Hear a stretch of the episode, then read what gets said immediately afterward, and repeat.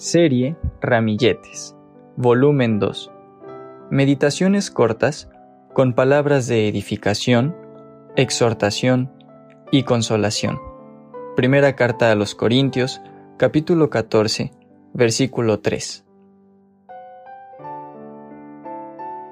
Es necesario que a través de muchas tribulaciones entremos en el reino de Dios. Hechos, capítulo 14, versículo 22.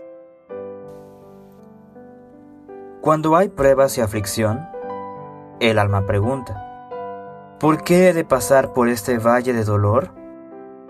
El siguiente poema busca respuesta a tal inquietud.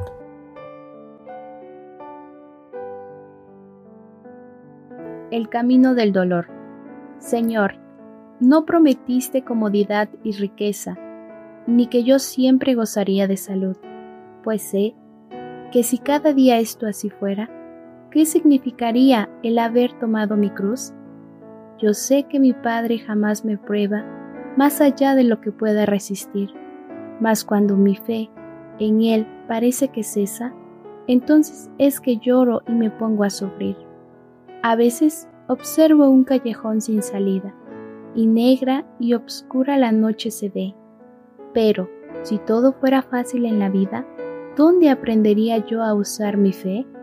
Y si a veces las cargas que de Dios recibo parecen más allá de lo que puedo soportar, entonces aprendo que es el momento preciso de acercarme a Él y más fuerzas rogar.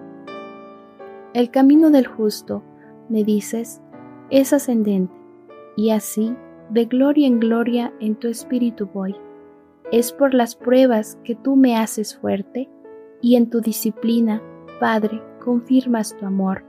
Dame fuerzas para que yo jamás dude, que a mi lado tú siempre estarás, sea luz, sea sombra, sea paz, sea lucha, nunca, Señor, nunca me dejarás.